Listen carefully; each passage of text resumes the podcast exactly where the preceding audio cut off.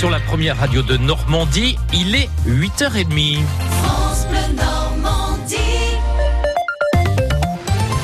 À retenir dans l'actualité ce matin, Carole Louis, le bilan qui s'alourdit au Sri Lanka et le gros coup de France Télévisions. 310 morts, c'est le dernier bilan des attentats du week-end pascal au Sri Lanka, bilan sans doute encore provisoire. Un Français figure parmi ces victimes. 500 personnes ont été blessées. Trois minutes de silence ont été observées ce matin en hommage aux victimes et les drapeaux ont été mis en berne. Le groupe audiovisuel public France Télévisions a obtenu les droits de diffusion en exclusivité des JO d'hiver à Pékin en 2022 et d'été à Paris en 2024. Pour Tony Estanguet, le président du comité d'organisation de ces Jeux de Paris 2024, c'est une décision cohérente et la meilleure, et le meilleur des scénarios parce que le service public défend et montre tous les sports, dit-il je viens d'un petit sport. Euh, il n'y avait pas beaucoup de, de canoë slalom. Il n'y avait pas forcément beaucoup de médias qui s'intéressaient à mon sport en dehors euh, du service public. Donc je trouve ça, je trouve ça plutôt très bien.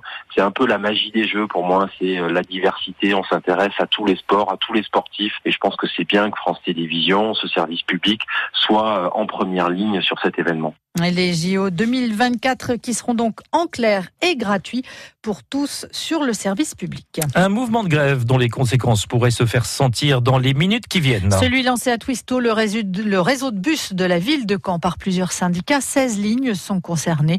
Un mouvement social d'une heure à partir de 9h30 mais dont les effets pourraient se faire sentir avant l'heure et après la fin du mouvement. François-Xavier Bellamy, tête de liste LR aux européennes et Laurent Wauquiez à Caen. Ce soir, ils viennent lancer la campagne des Républicains pour le scrutin du 26 mai prochain. Ventre corps de Pâques hier à l'hôtel des ventes de Bayeux. L'enchère la plus forte est allée à une statuette en bronze à l'effigie d'une danseuse réalisée par euh, Degas, 280 000 euros. C'est près du double de son estimation. L'œuvre date de 1921. Seules 22 sculptures de ce modèle existent aujourd'hui dans le monde. Et c'est un acheteur français qui l'a raflé par téléphone. Une satisfaction pour les experts qui l'ont présenté hier Éric Lefebvre, spécialiste des peintres du 19e et 20e siècle, et Véronique Fromanger, experte spécialisée dans les fontes ébrard, qui ont coulé la version en bronze de la statuette. Tous deux heureux d'assister à une telle bataille d'enchères pour cette œuvre exceptionnelle. C'était euh, attendu et c'est arrivé, heureusement. Ça conforte l'idée que ces fonds ébrard sont euh, extraordinaires. Toutes les autres sont dans le marché anglo-saxon et c'est plutôt le marché anglo-saxon qui achète les sculptures de Degas. De tous les exemplaires qui sont connus, euh, il y en a une dizaine. Ils sont dans les musées américains, anglais et un seul en France au musée d'Orsay. Et je peux certifier que celui-là était le plus beau.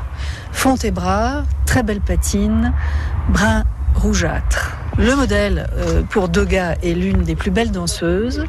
Et après, il y a la fonte, elles sont plus ou moins réussies. Et celle-là est vraiment euh, d'époque 1921 euh, et la plus belle. Des propos recueillis par Esteban Pinel. Dans notre plus de l'info maintenant, on vous emmène découvrir un éco-appartement. C'est dans le quartier de la Grâce de Dieu à Caen. Il est ouvert euh, depuis 2011 et il permet au Centre permanent d'initiative pour l'environnement de faire euh, découvrir les bonnes pratiques euh, en matière d'écologie pour le logement. L'objectif, c'est de permettre à ceux qui le souhaitent de changer leurs habitudes. Marianne Yotis. L'appartement ressemble au logement de tout le monde, à part peut-être les ustensiles de cuisine qui portent tous des étiquettes ou encore les étagères aménagées par le Centre permanent d'initiative pour l'environnement de Caen.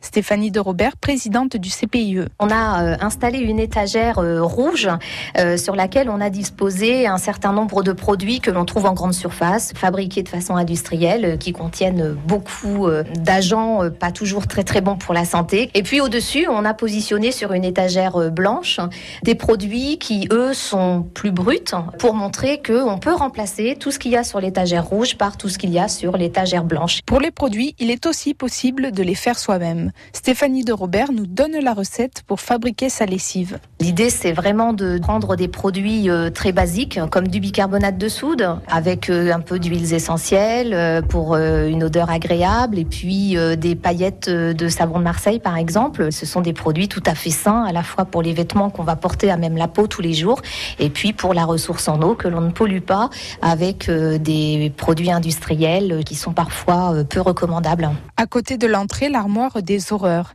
Elle rassemble des objets que nous utilisons tous les jours et pourtant ils sont dangereux, nous affirme Joël Riouet, directeur du CPIE à Caen. Un biberon en plastique, donc effectivement, tant que le liquide est froid, il n'y a pas de souci, mais quand on met le plastique au micro-ondes, bah, on a des dégagements de molécules nocives. La poêle euh, en téflon qui est éraillée, on se dit, mais moi aussi j'ai une poêle, oui, mais le fait qu'elle soit éraillée, c'est pareil, on renvoie des éléments nocifs euh, pour la santé. Après la visite, un temps d'échange qui permet de partager les pratiques du quotidien, explique Joël Riouet. On n'est pas chez soi, on n'est pas à se sentir accusé, donc chacun finalement apporte une parole libre.